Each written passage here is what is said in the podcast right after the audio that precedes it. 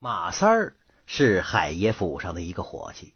一次啊，他给海爷去外地贩货，还在路上呢，他的媳妇儿得了恶疾暴毙。乡里有一个风俗，丈夫外出时死去的妇人，他们的棺材要暂存在城郊的杂树林里，人们称之为“媳妇冢”，直到丈夫回来才能够迁入祖坟。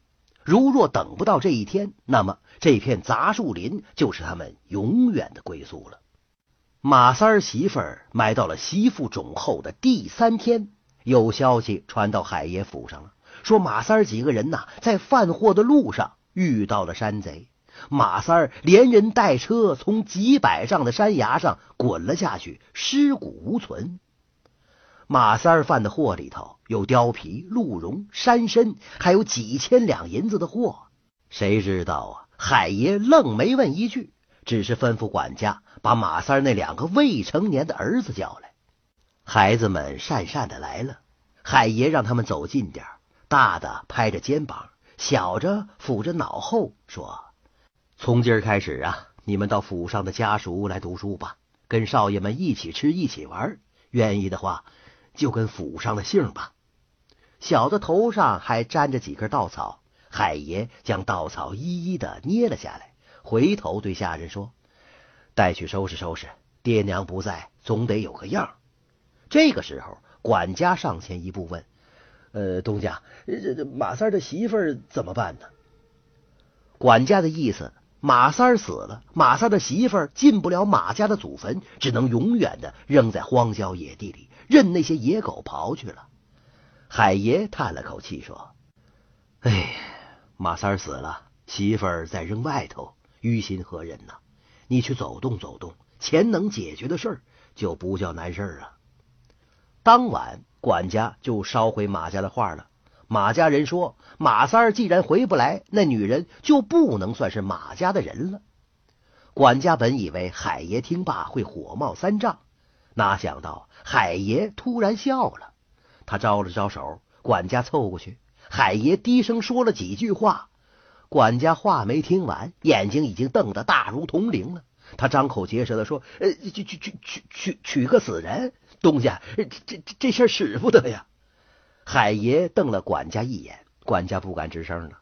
海爷的意思是想把马三媳妇儿娶过来，也就是结个姻亲。然后把他安葬在自家的祖坟里。无奈呀，管家硬着头皮去马三媳妇的娘家，像模像样的下了礼。马三媳妇的娘家人呐，你看看我，我看看他，都不知道海爷演的是哪出戏。但是看着这一桌白花花的银子，眼睛直放光啊，便立刻应允了。之后择了一个良辰吉日，一阵鼓乐鞭炮。海爷郑重其事的将马三媳妇从媳妇冢里请了出来，而后一路吹吹打打的将她娶进了自家的坟地里。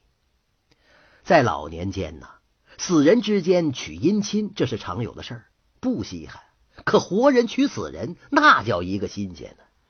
然而对于此事，好嚼舌根的街坊们没有一句二话，只夸海爷仗义。说起海爷迎娶马三媳妇的那个晚上啊，着实是瘆人的。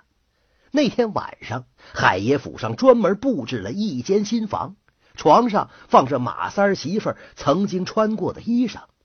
天黑之后，明月半墙，树影婆娑，秋风阵阵，海府上上下下紧闭房门，吓得不敢出来。唯有海爷面不改色的进了新房，房门一关，合衣而睡。一夜鼾声如雷。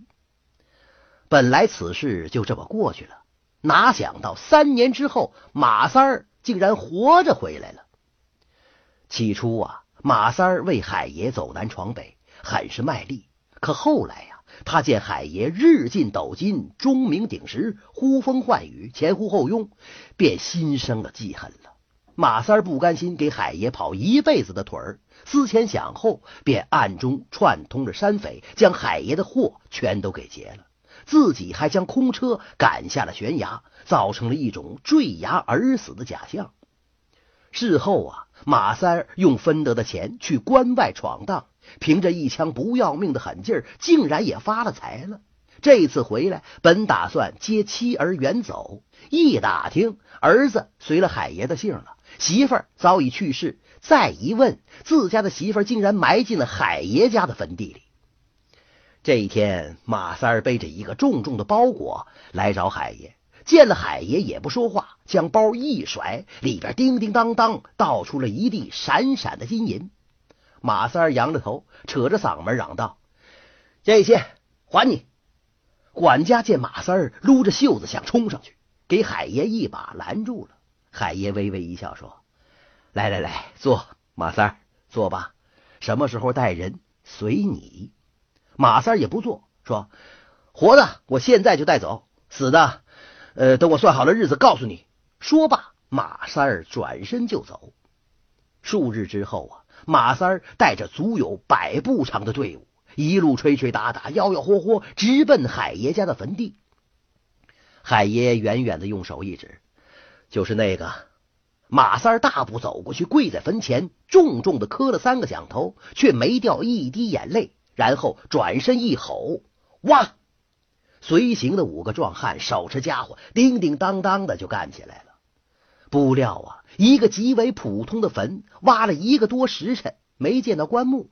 挖的人一个个累的连铁锹都拿不动了，马三骂了几句，抢过家伙，自己跳到坑里，挥汗如雨的干起来了。可是啊，眼瞅着坑深的已经过一人高了，愣是什么都没有。马三儿爬上来，喘着粗气，斜眼睛看着海爷。海爷眉头一皱，招呼府上的家丁帮着挖。谁知道刚下到第二铲，便碰到了马三儿媳妇的棺材。围观的人呢，顿时叽叽喳喳的议论开了。大伙都说呀，这忘恩负义的马三儿，连他死去的媳妇儿都看不下去了，都不愿意跟马三儿走啊。连鬼都敬重海爷的仁义，这马三儿啊，哼，真的连鬼都不如哦。这个时候啊，马三儿面如白纸，浑身发抖，再也不敢看他媳妇儿的墓穴了。这真是。马三儿诈死骗银钱，为娶姻亲招人言，忘恩负义不足取，惹得人烦鬼也嫌。